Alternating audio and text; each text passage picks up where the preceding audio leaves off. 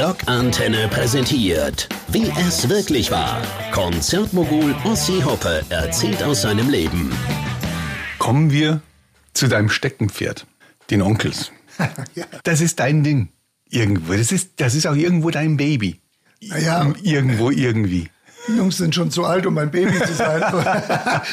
Nein, ähm, ich, ich liebe die Onkels und, und, und, und ich liebe die Onkels deshalb, weil sie so sind, wie sie sind. Hm. Nämlich ganz anders, als es manchmal kolportiert wird in, hm. der, in der, Presse und in der. Die Onkels sind ganz anders, äh, sind einfach ähm, bodenständig, sind das totale Gegenteil von dem, was manche Leute glauben. Mhm. Und äh, sie sind einfach super Typen. Stefan Weidner und mein Sohn Oliver und ich, wir gehen auf Fußballspiele, Eintracht Frankfurt natürlich. ähm, und äh, wir sind auch in London gewesen, als sie gegen Chelsea gespielt haben. Also wir, wir verbringen viel Zeit. Gonzo und ich, Gonzo lebt ja in Irland, äh, verbringen wir auch so viel Zeit wie möglich. Also das sind ganz äh, nette, bodenständige Jungs, äh, die einfach äh, mit, es macht einfach Spaß, mit ihnen zusammen zu sein. Wann bist du, wie bist du wann zu, zu denen gekommen? Ja, die Onkels kannte ich ja schon von Anfangstagen. Mhm. Äh, da hatte ich allerdings äh, äh, nicht mit ihnen gearbeitet, weil natürlich auch viele Veranstalter Anti-Onkels waren. Das wurde auch von der Politik ziemlich forciert. Mhm. Und deswegen haben die Onkels ja dann auch gesagt, sie machen ihr eigenes Ding. Das haben sie dann auch erfolgreich angefangen. Ähm, die Onkels sind alles andere als rechts, alles andere als. Äh, Stefan Weidner ist ein super offener Typ, genau wie Gonzo und die anderen zwei, wie P und wie, ich sage immer, der Dicke, unser Sänger. äh, aber äh, ich, äh, mich ärgert es im Grunde genommen, dass viele Kollegen der Onkels aus dem musikalischen Bereich sind Onkels-Fans trauen sich aber nicht, das so zu sagen. Mhm. Ja, haben da ihre Probleme mit, warum auch immer.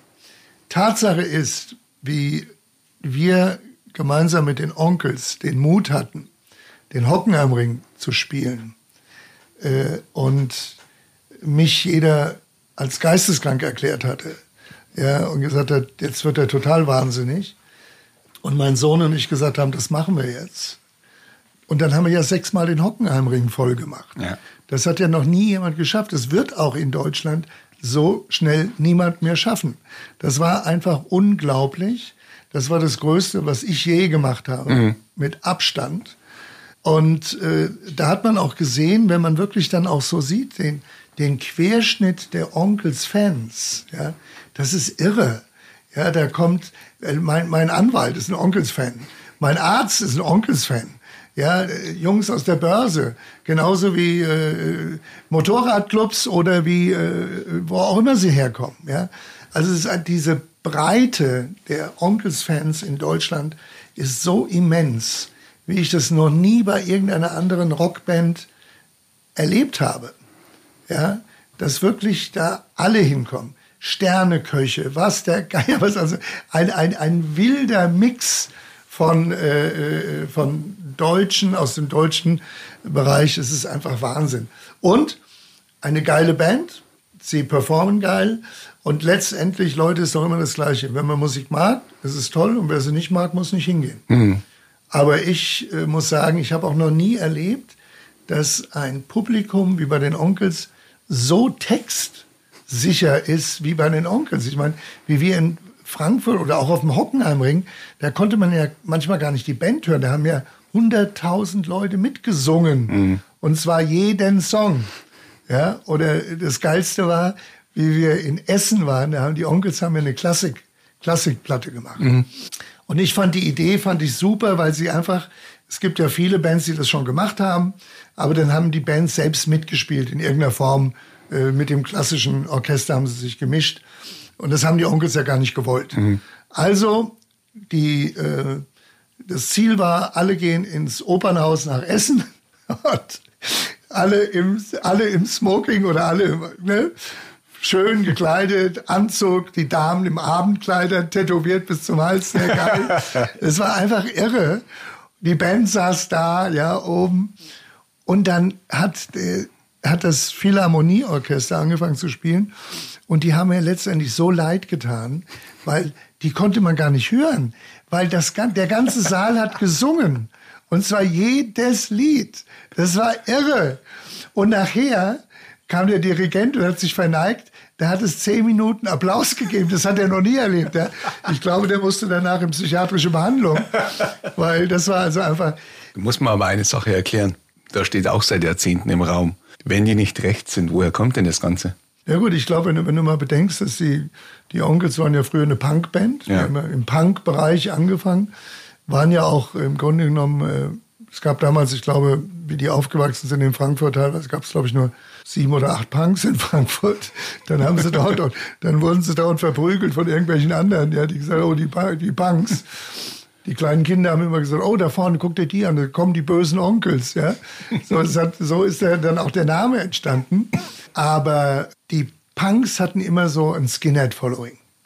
Ja, Im Punkbereich waren viele Skinheads, die dann immer zum Punk kamen. Mhm. Und natürlich, klar, als junge Band, wenn du äh, dann Anfangszeit bist, Anfang der 20er, in der Zeit, wo dich sowieso wenig mochten, sagen wir es mal so, oder mhm. du wenig Zuspruch von der Öffentlichkeit bekommen hast, äh, war das natürlich klar, dass du dann dich freutest, ja, dass du da hier so einen Zuspruch hast bis du dann natürlich irgendwann realisierst, Moment mal, das wird mir doch hier ein bisschen haarig. Mhm. Und dann muss man ja auch sagen, viele reden davon, die Onkels haben es getan. Sie haben wirklich alle, die in irgendeiner Form auf ihre Konzerte kamen, die mit irgendwelchen Nazi-Emblemen oder was auch immer, die wurden des Hauses verwiesen. Mhm. Viele andere reden nur davon, tun es aber nicht. Mhm. Äh, und ich denke, ich meine, wenn man bedenkt, die, die Toten Hosen waren ja auch eine Punkband. Ja. ja. War eine Garagenband. Ich kenne die noch, da haben sie keine Kohle gehabt. Da kamen sie zum Monsters of Rock nach Bochum und haben gesagt, ob ich sie nicht reinlassen könnte.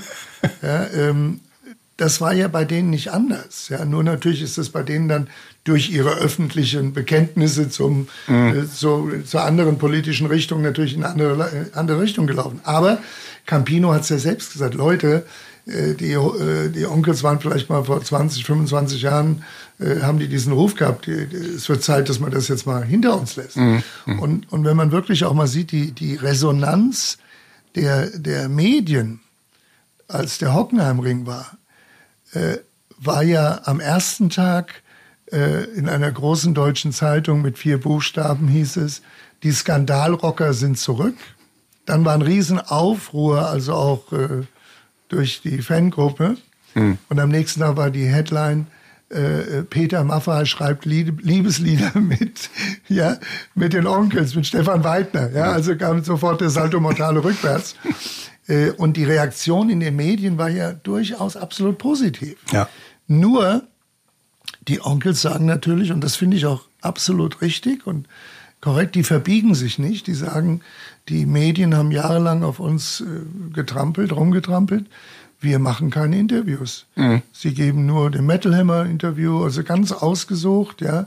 Äh, da war ein Azubi vom Hockenheimer Stadtanzeiger, ja. Äh, den fanden sie gut, dem haben sie ein Interview gegeben. Der war natürlich dann der Star, der Star des Tages, kannst du dir vorstellen. Mhm. Aber so sind die Jungs drauf. Und äh, wie gesagt, da ist bei den Onkels ist auch ähm, ein Wort ein Wort und ähm, äh, wir besprechen Sachen und dann ist das auch in Beton gemeißelt ja. und da gibt es kein Hin und kein Her. Das ist ganz lustig. Ich habe äh, vor Jahren, als die vorletzte Platte rauskam, wir haben so einen so so ein Pool, wo die ganzen Plattenfirmen ihr Zeugs reinstellen, damit Kontaktpersonen. Und ich habe gesagt, komm, ich habe den Typen angeschrieben, wer immer das war. Ich habe gesagt, komm, wir wollen ein Interview mit den Onkels. Wir stellen eine neue Platte vor, komm, mach mal. Haben sie abgelehnt. Ja, ja, natürlich. Ja, ja, natürlich. Aber gedacht, Alter. Ja, ja, natürlich, klar, weil die Leute natürlich, was ist, ist aber diese, dieses Opportunistengehabe, weißt du, und äh, mit dem Strom schwimmen und hin und her. Ich meine, hallo, Leute, wacht auf, die Onkels sind in die größte deutsche Rockband, ja. Hm. Äh, da gibt's auch nur drei. Jetzt hast du noch Rammstein und dann hast du die, die Scorpions, ja, ja weltweit, die erfolgreichste. Und äh, danke, das war's. Ja. ja und, von, und das wird aber manchmal so ignoriert. Aber weißt du, es ist auch schön äh, für uns. Uns interessiert es nicht weniger, ist mehr. Und wie gesagt, wir haben in, in, in, beim Hockenheimring alle Rekorde gebrochen. Wir haben am ersten Tag, äh, in der ersten Stunde, ja, haben wir schon über 100.000 Tickets verkauft. Das, da waren teilweise 500.000 User, ja, die Tickets haben wollten. Das war einfach irre. Das gab es in Deutschland noch nie. Die Rolling Stones haben es einmal geschafft, den Hockenheimring zu spielen. Und da mussten sie noch ACDC äh, zur Hilfe holen. Also, weißt du, Leute, registriert das mal. Andererseits hat äh, der ganze Tubel und, äh, und, und auch das ganze, das ganze Pathos dann auch dahinter, das hat doch die Onkels dann letztlich endlich auch erfolgreich gemacht irgendwo, oder? Das hat doch geholfen. Naja gut, ich glaube, äh, was ihnen geholfen hat, war, dass sie immer zielstrebig waren. Sie waren immer geradeaus. Sie haben, ja. sich, sie haben sich nicht verbogen. Äh, sie, ob das jetzt Gonzo oder Stefan sowieso, die sind da, ja, die gehen da ihren Weg. Oder die Onkels sowieso. Ähm, Kevin liebe ich. Kevin ist Kevin, ja, unheimlich lustiger Vogel, ja, der äh, natürlich auch in seinem Leben Mist gebaut hat. Das weiß er auch selbst. Äh, unabhängig davon, Leute, ich habe auch Mist gebaut, macht euch keine Gedanken. Also von daher gesehen äh, ist es halt so und der P ist ein ganz unheimlich netter, in sich gekehrter Typ. Also ähm, klar hat das in irgendeiner Form geholfen, aber letztendlich äh, liegt es ja auch an der Band selbst. Ja. Und ich glaube halt auch ihre Qualität als, als Musiker äh, äh, ist auch selbstverständlich. Und wie die, wie die Onkels äh, haben ja auch in, in, in äh, Nashville aufgenommen. Mhm.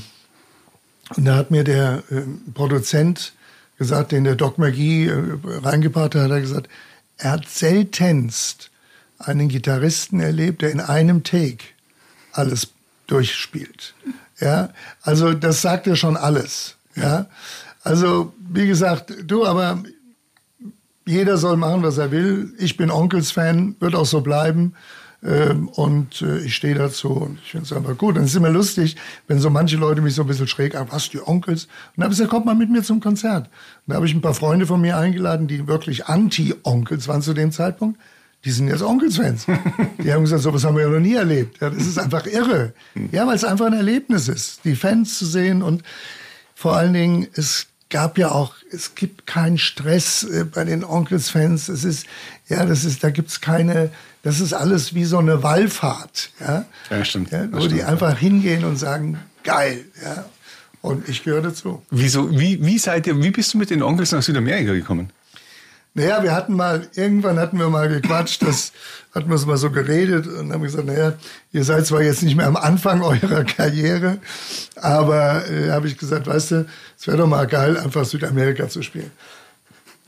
Und da hat der Gonzo und der Stefan gesagt, oh ja, super, lass uns das mal machen. Und dann habe ich meinen Freund Phil Rodriguez angerufen, der äh, Festivals gehabt hat in Rio und in, äh, nicht in Rio, in äh, Süd, also erst in Argentinien und dann nochmal in Brasilien. Und dann habe ich gesagt, komm, nimm uns doch dazu. Und dann hat er gesagt, ja klar, kein Thema. Aber ich gesagt, pass mal auf, wir machen folgendermaßen, du nimmst uns dazu. Und wenn wir machen aus Dankbarkeit, wenn du dann das nächste Mal äh, eine Band von dir hast, die nehmen wir dann mit nach Deutschland. So, und das Lustige war, dass auf diesem Festival die Bands gespielt haben, die dann vier Wochen später mit uns auf den Hockenheimring gespielt haben. Ja. Die waren die Headliner, ja. Five Finger Death Punch und ja, so. Okay, okay. Und die haben uns natürlich sich um uns gekümmert, ist ja klar, weil die haben schon gedacht, okay, wenn wir jetzt Scheiße bauen, dann kriegen wir in äh, Hockenheim keine Kiste Bier hingestellt, so ungefähr. Und äh, wir haben wirklich richtig Spaß gehabt und dann haben wir auch gesagt, wir haben uns zusammen, wir haben gesagt, was machen wir, Pressekonferenzen? Da habe ich gesagt, ach, weißt du was, Jungs, Pressekonferenz, interessiert doch keine Sau. Weißt du, wir sind eine Band aus Deutschland, von denen haben die noch nie was gehört. Sag ich, wir machen Folgendes. Und da hat der Stefan und der Gonzo und ich, wir haben das einmal ausbaldovert und haben gesagt, weißt du, was wir machen? Wir machen einen deutschen Bierabend. Und wir laden die Presse ein zur deutschen Partyabend mit Grill und Bier. Und wir, wenn die Leute reinkommen, zeigen wir denen zehn Minuten Video vom Hockenheimring. Mhm. Du, die sind alle ausgeflippt. Wir haben so viel, wir haben so viel Medienresonanz bekommen, das war irre. Ja, dann weißt du, oh, diese Band kommt den ganzen Weg und so weiter und so fort. War unheimlich lustig, hat Spaß gemacht und äh, wir haben dann auch die Zeit richtig genossen und dann sind wir, wieder, sind wir wieder zurück. Und es hat zwar Geld gekostet, aber jeder war, glaube ich, happy. Und jetzt hat man es zumindest mal gemacht. und, äh, und die Resonanz in Südamerika war toll. Wir kriegen jetzt wirklich am laufenden Band auch so, kommt doch mal wieder. Und weißt du, und äh, das Lustige war, wir waren dann in Brasilien und äh, haben dort gespielt und dann kam ein deutscher Fanclub.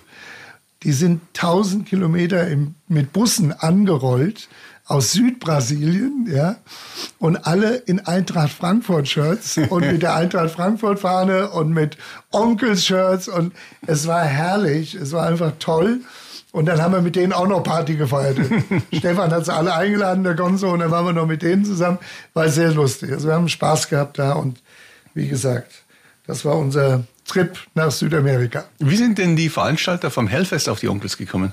Ben Barbeau, das ist ein Freund von mir, das ist der Veranstalter vom Hellfest. Und äh, den habe ich angerufen und habe gesagt, du, wir würden gerne spielen. Und äh, Ben hat sofort ja gesagt, kein Thema, machen wir. Und äh, so, wie das halt so ist, einer kennt den anderen ja, und äh, sagt, komm und mach. Und ich meine, der Ben ist natürlich auch nicht doof. Er wusste natürlich auch, aha, Onkels, äh, ja, das ist schon, schon ein Kaliber, ja, und es ist natürlich auch für ihn ja, für die Pressemitteilung und sowas, ja, ist es natürlich auch nicht uninteressant. Mhm. Und äh, ja, wir haben da gespielt und äh, das war wirklich schön und es hat uns Spaß gemacht. Und äh, wir waren ja auch in der Schweiz, haben ja auch ein Open Air gespielt. Ja, ist ja klar, die, die, die Veranstalter denken sich natürlich dann, naja, vielleicht, wenn sie jetzt nicht gerade in Deutschland spielen, kriegen wir noch deutsche Fans, die rüberkommen, mhm. mhm. ja, unter Umständen. Aber es war sehr, es war sehr lustig und äh, wir haben Spaß gehabt. Und an für sich haben wir, haben wir immer Spaß, wenn wir auf Tour sind. Also es ist immer gut. Es sei denn, Stefan hat keinen Spaß, wenn die Eintracht gerade verloren hat. Dann ist es so eine Stunde ein bisschen schwierig, aber danach ist wieder alles gut. aber äh, ich glaube, ich habe mir äh, den Auftritt vom Hellfest angeschaut und ich muss tatsächlich lachen, weil irgendwie, es war ja ein Nachmittagskonzert. Ja. Wir sind am Nachmittag auf der Bühne gestanden. Wann, wann war denn da das letzte Mal, dass Sie das erlebt haben, dass es nicht dunkel war? Ja, die, die, aber die, weißt du, das ist ja auch das Erfrischende bei den Onkels. Äh, die lassen ihren, ähm, in Anführungsstrichen, deutschen Superstar-Nimbus-Status lassen sie weg, wenn mhm. sie ins Ausland gehen. Und das ist denen total egal. Dann spielen sie halt nachmittags. Ich meine, darfst nicht vergessen, wie wir in Südamerika waren. Da war ich der Tourmanager. Ja, ich war wieder zurück zu alten Zeiten. Sind mit ganz kleinem Besteck dahin geflogen. Ja, jeder hat die Gitarren geschleppt oder dies, das und jenes. Also das war nicht das volle Programm. Mhm. Und es war auch jedem bewusst und äh, alles easy. Also die Jungs sind da schmerzfrei, die machen das gerne. Das haben wir auch im, in, in, im, äh, in äh, Barcelona gemacht, auf dem Rockfest. Mhm. Ja, waren wir ja auch. Und äh, nee, die, die Jungs sind da, sagen wir mal, äh, immer wieder bereit, solche Sachen zu machen. Und ich finde das einfach gut. Und dann ist das ganz easy going und sie spielen und danach gehen wir schön feiern. Wann kriegst du jemals genug? Ja, gute Frage. wir müssen über eine Band reden, die haben wir tatsächlich bisher außen vor gelassen. Obwohl es nicht die kleinste Band der Welt ist, und zwar äh, Aerosmith. Ja. Die hast du auch äh, praktisch als Konzertveranstalter gemacht. Und ich kann mir halt vorstellen, dass das in früheren Tagen schon nicht so einfach war ganz halb Kolumbien reinzuschaufeln. naja, keiner ist geiler als Steven Tyler. Den Spruch, kennt, den, den Spruch kennen wir ja. Äh, Steven lebt es auch so, wie es ist. Auch wieder Gitarrengott Joe Perry, klar, ja, logisch, ja. brauchen wir nicht drüber reden. Die Jungs sind äh, Aerosmith, ich liebe Aerosmith. Die sind einfach toll, die sind super drauf, ähm, haben natürlich all diese äh, Geschichten von früher hinter sich gelassen. Heute sind sie total clean, mhm. was auch immer das bedeutet. Ich erinnere mich, ich erinnere mich an Tourneen, da durfte überhaupt kein Alkohol hinter der Bühne. Ich musste dann immer meinen Wein im Wasserglas verstecken, ja, so ungefähr. das durfte ja keiner wissen, ja, mit Androhung von Strafen, ja, also so richtig krass. Alter Falter. Ähm, und äh, aber äh, sie sind einfach äh, super Typen, super Jungs. Äh, ich mag Joe extremst. Äh, Steven ist sowieso ein ganz total positiv verrückter Vogel. Und ja, das sind einfach geborene Stars. So, weißt du, mhm. das sind einfach die, auch die, die, diese Ausstrahlung, die von ihm ausgeht schon. Weißt du, das ist schon, wow, da kommt einer, weißt du, so mhm. dieses, hier bin ich, ne, was kostet die Welt? Also schon sehr, sehr cool. Coole Band, geile Band und ähm, Wie lange hast du die gemacht? Oder wann hast du angefangen, mit denen zu arbeiten? Oh je, jetzt muss ich mal zurückdenken. Ich glaube, so bestimmt 20 plus Jahre. Ich musste mal genau nachschauen. Waren die da schon aus den ganzen Eskapaden raus? Äh, so halbwegs, ja. so, halb, so halbwegs. Äh, aber äh, zumindest, ähm, es ist ja schon irre, wie eine Band, die, sagen wir so, äh, denen der Ruf so vor, vorausging, ja. ja, in der Beziehung alles zu genießen, wie die dann heute äh, fit sind wie ein Turnschuh, ja, gar nichts mehr zu sich nehmen, ja. Und es ist schon, ich glaube, äh, für manche Mediziner schon ein großes Wunder, dass die da heute noch so rumtanzen. Aber so ist es halt. Es ist tatsächlich, wenn du sagst, es, es, es gab Zeiten, dass bei denen Alkohol hinter der Bühne einfach verboten war. Das kann man sich als Fan gar nicht vorstellen. Ja, Das, ist so, das ist so verquert zu, dem, zu der allgemeinen Ansicht ja, bei Aerosmith. Naja, gut, weil sie sich selbst nicht getraut haben. Ne? Ja, die, wussten schon, die wussten schon, oh je, wenn ich da eine Flasche sehe, dann könnte es schon eng werden. Ne? Also ich finde es aber auch gut, dass sie das so gemacht haben, weil es einfach nur so geht. Ja, es ist, du musst halt da rigoros sagen, nein. Und die haben natürlich dann auch, sagen wir mal, im, im Umfeld Leute gehabt, die ihnen geholfen haben, logischerweise über diesen, diesen Berg rüberzukommen. Und äh, ich denke, wer so viel, so viel genossen hat, äh, da ist es nicht einfach, da runterzukommen. Aber es mussten die eigentlich selbst gewollt haben, oder? Es ja, muss absolut. von der Band ausgegangen sein. Absolut. Nein, ich denke auch, ich glaube auch, dass sie das einfach registriert haben. Und ich denke auch, irgendwann kommen da schon die ersten Warnsignale vom Körper, ja, dass du dann sagst, oh je, vielleicht soll ich jetzt hier doch mal ein bisschen langsamer machen. Und das haben sie ja dann Gott sei Dank gemacht. Und wie gesagt, der, der Musik hat es nicht geschadet. Nee. Gegenteil sogar, ja. ja. Live immer noch eine der geilsten Live-Bands. Aber natürlich, das ist immer so, weißt du, wenn Leute immer sagen, das ist eine geile Liveband, ja klar, aber die sind nur geil, weil sie geile Songs haben. Mhm. Ja? Du kannst die beste Band der Welt äh, auf der Bühne haben, wenn die nur Scheiße spielen, ja, oder irgend, sich selbst erfinden wollen und irgendwas spielen, was du überhaupt nicht kennst, dann hast du nach zehn Minuten auch die Schnauze voll. Ja? Also geil ist eine Band nur, weil sie, geil, weil sie geile Songs haben. So einfach ist das. Zumindest mhm. in meinem Leben. Sehr geil. Über was haben wir noch nicht geredet? Gut, wir können gerne noch mal reden über meine Anfangstage, wo ich mit Bands gearbeitet habe, wo die teilweise keiner mehr kennt. Ja, immer gern. Immer ja, gern. Umso also, mehr. Wenn ich, wenn ich so an die Tage denke mit Three Dog Night, ja, James Brown, den natürlich jeder kennt. Ja. ja ähm, oder mit Bands wie Creedence Clearwater Revival oder mit Bands wie Sly and the Family Stone. Ja, das war natürlich so in meinen Anfangstagen, wo, sagen wir, gerade der Soul äh, groß war in Deutschland. Ja. Und ich damals noch für Mama Concerts gearbeitet habe und äh, dann die Bands betreut habe. Und ähm, das waren natürlich auch immer lustige Anekdoten, weil, oder mit äh, Os Osibisa, äh, Crisscross Rhythm from Africa. Nie gehört. Ja, ja, aus Ibiza, ja, war auch so eine Truppe. Die haben dann immer im Hotel ihr Süppchen gekocht, aber über offenem Feuer. Das war natürlich eine dumme Idee. Äh, und aber, öfters des, des, Hotels verwiesen worden. Ja. Aber du musst ja allein über James Brown musst du ein Buch schreiben können. Ja gut, den habe ich nicht so oft ge ge getroffen, aber äh, da gibt es schon ein, zwei lustige Anekdoten, die dann in meinem Buch sind.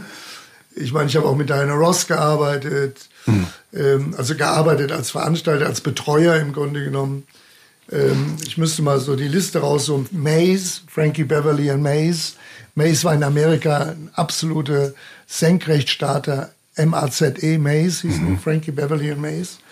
Äh, waren absolute Senkrechtstarter, kam dann aus dieser Sly in the Family Stone Ecke. Äh, und ob das dann war äh, Cameo, Mhm. Ja, solche Bands, Cameo haben wir mal in einer Rollschuh-Disco ver ver veranstaltet. Ja.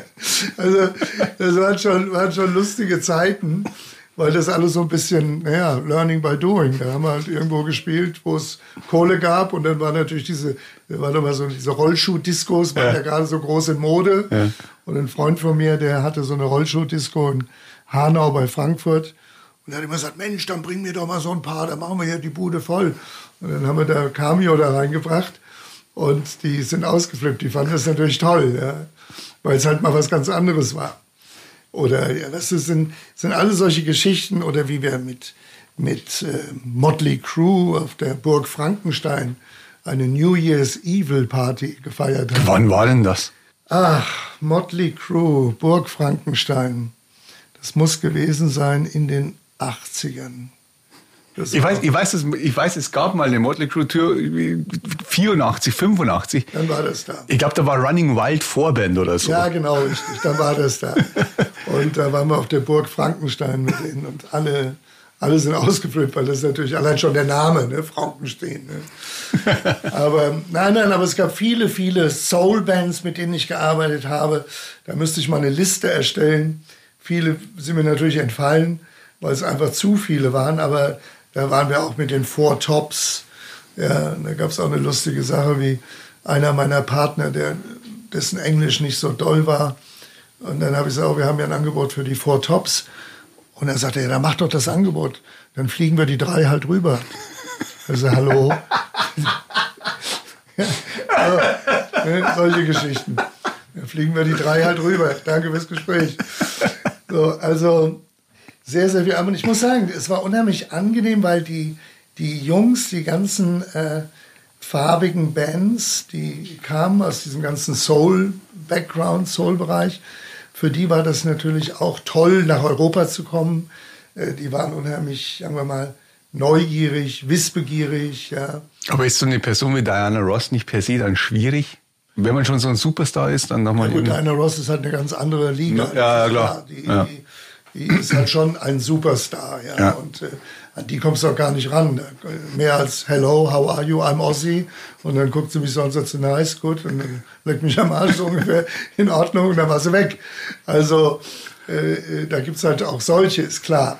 Aber auf der anderen Seite haben wir uns immer bemüht, natürlich auch den, den Bands wirklich da was zu bieten. Und ich erinnere mich dann an Mace und Frankie Beverly, die kamen dann immer nach dem Konzert und dann sagte mir der Frankie Beverly, Ozzy, wir wollen Soul Food haben. Und ich habe gesagt, hä? Was ist ein Soul Food? Kannte ich überhaupt nicht, was das war. Und dann habe ich irgendwelche Ami-Freunde von mir gefragt und die sagten, ja, hier gibt es so eine Kneipe, die machen Soul Food. Äh, die sind aber erst nachts ab 11 Uhr geöffnet, so ungefähr, in einer ganz üblen Gegend. Da habe ich gesagt, gehen wir mal hin mit dem Frankie und der Bande dann sind wir dahin und die waren überglücklich. Dann haben sie dann ihr Soul Food gekriegt. Und ansonsten haben sie bei mir zu Hause, haben sie dann, haben wir Essen gemacht, hat meine Schwiegermutter noch das Essen gemacht, Apfelstrudel. Und dann sind die ja ausgeflippt. Das kannten die ja gar nicht. Apple Strudel, I like it. Und dann haben wir da Apfelstrudel und Apfelkorn und naja, danke fürs Gespräch.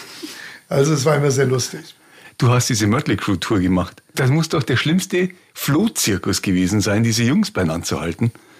Ja, ohne Zweifel. Ich meine, Motley, die waren ja, und, und vor allem zu dem Zeitpunkt, waren die ja sowieso, ich meine, verrückt waren sie schon immer. Jetzt sind es Gott sei Dank nicht mehr so, ähm, obwohl ich das auch nicht äh, schriftlich garantieren würde. Aber nein, die sind halt, die waren, die waren total Banane, also im positiven Sinne. Ne?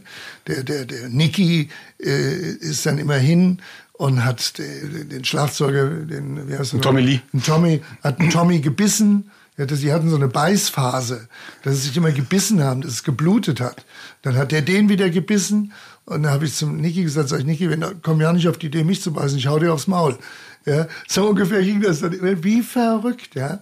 Und also hast du da, hast du da im Vorfeld oder hattest du da nicht Bedenken? Er sagt, nee, das machen wir nicht. Komm, die sind, die sind zu unberechenbar. Nee, Gerade das hat mich ja gereizt. ich komme ja aus dem Zirkus. Ich bin es doch gewohnt, mit wilden Tieren umzugehen. Nein, nein, nein. Nein, das war ja gerade das. Äh, ich habe das schon immer geliebt, halt so. Äh, ist ja meistens immer so, wenn man, wenn man von vornherein so diese ganzen Warnungen hört, oh, pass auf, ja, die und um Gottes Willen. Und die entpuppen sich nachher als äh, ganz gut. Verrückt, klar, aber dann doch äh, sind gute Freundschaften draus geworden und das, das haben wir heute noch. Also die waren schon relativ ähm, verrückt und ähm, aber ich hatte natürlich auch das Glück, dass der Doc McGee sie gemanagt hat. Das heißt, ich hatte auch die entsprechende Rückendeckung. hätten, die hätten mich nicht feuern dürfen. Ja. Äh, von daher wurde auch mein Selbstvertrauen etwas durch Doc gestärkt. Also es war alles gut. Nee, nee, wir sind heute noch gut befreundet. Ich hatte gerade jetzt erst wieder Nicky in Los Angeles getroffen, also als wir noch nach Los Angeles fliegen durften, so vom mhm. Jahr. Und äh, nee, das ist, ist alles gut. Und Nicky auch heute super drauf und äh, alles easy going. Und äh, Die sind einfach super drauf. Aber erklär mir eine Sache. Die waren doch damals, die, die haben doch bergeweise Drogen rumgeschaufelt. Wie hast du das hingebracht, dass die in Deutschland straffrei durchkommen? Ich wusste nicht, dass das Drogen waren. Ich dachte, das wäre Mehl oder sowas. ich hatte mich schon gewundert, ob die Brot backen, Brot backen wollten oder irgendwas. Nein, sagen wir mal. Aber da bist du als Tourveranstalter bist doch die ärmste Sau. Wenn du weißt, du hast eine Band, die, die ohne gar nicht kann oder auch nicht mag. Naja gut, aber sagen wir mal, die, die Jungs sind ja so clever gewesen, auch dass sie wir, den Konsum in der Öffentlichkeit, wenn es denn dann welchen gab, was ich natürlich nicht weiß. Nein, woher denn? Woher denn? Ja, woher denn? Ähm, das natürlich dann in ihren eigenen vier Wänden gemacht haben. Also gut, wenn ich heute über jeden Konsum reden würde, dann wäre das ein langes Gespräch. Nein, ich denke mal, das war schon okay so. Die waren halt einfach total geisteskrank auf ihre Art, aber deswegen war auch ihre Musik so geil. Mhm. Auf eine gewisse Art, weil sie einfach total, ja, das waren wirklich so die, für mich so eine richtig geile Rockband. Ja, die haben Rock'n'Roll gelebt, privat wie auf der Bühne, völlig egal. Ja, das war, die Welt war eine große Bühne für sie. Ja. Was hattest du damals noch so an Hard Rock und Metal Acts in den 80er Jahren? Hast du damals schon Maiden gemacht? Ja, klar. Hast du auch diese, diese Power Slave Tour und so weiter? Maiden habe ich schon über 30 Jahre gemacht. Maiden war einmal am Anfang beim anderen Veranstalter, beim Werner Kuhls. Ich weiß gar nicht mehr, wie dessen Firma ging, die hat dann auch zugemacht und war dann schon über 30 Jahre bei mir. Also, mhm. äh, ich denke mal, das waren Bands, was habe ich? Ich habe Tourneen gemacht mit Bands, die hießen Mott the Hoople, East of Eden, BTO, Bachmann Turner Overdrive, mhm. ja.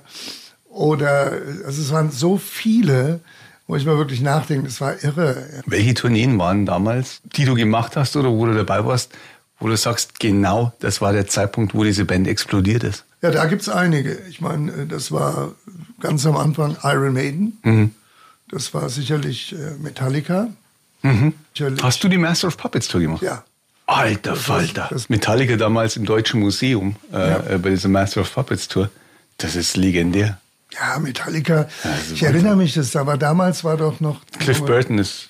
Der eine Junge ist verunglückt. Genau, genau. Auf diesem, bei diesem Busunglück. Genau. Und äh, dann rief, das war eine Tour, die wir gerade geplant hatten, und dann rief mich dann äh, nachts der Manager an und sagte, du, wir müssen leider die Tour absagen. Und dann hat er mir das erzählt, war eine ganz schlimme Nachricht. Äh, vor allen Dingen natürlich auch für, für uns als, als kleine Veranstalter. Ja. Das war natürlich für uns eine wichtige Tour, eine große mhm. Tour. Ne. Und da hauen natürlich solche Sachen äh, fürchterlich rein, bei aller Tragik, die da ist. Aber wie gesagt, Metallica habe ich dann bis, in die, bis jetzt, bis äh, das letzte Mal vor ein paar Jahren, immer gemacht. Bin heute auch noch mit Lars gut befreundet, also alles kein Thema, alles easy. Weißt du, haben wir ja schon mal drüber geredet, auch wenn Bands dich verlassen, aus welchen Gründen auch immer, und sich das ähm, Geschäft ein bisschen verschiebt. Ähm, man soll nie im Bus nachschauen, weil es kommt immer neuer.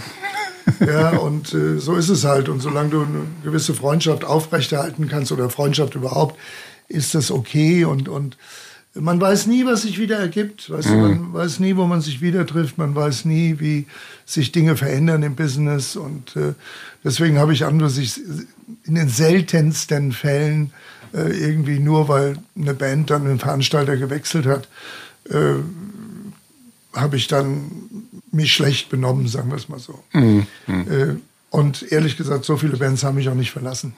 Von daher gesehen war das auch gut zu ertragen.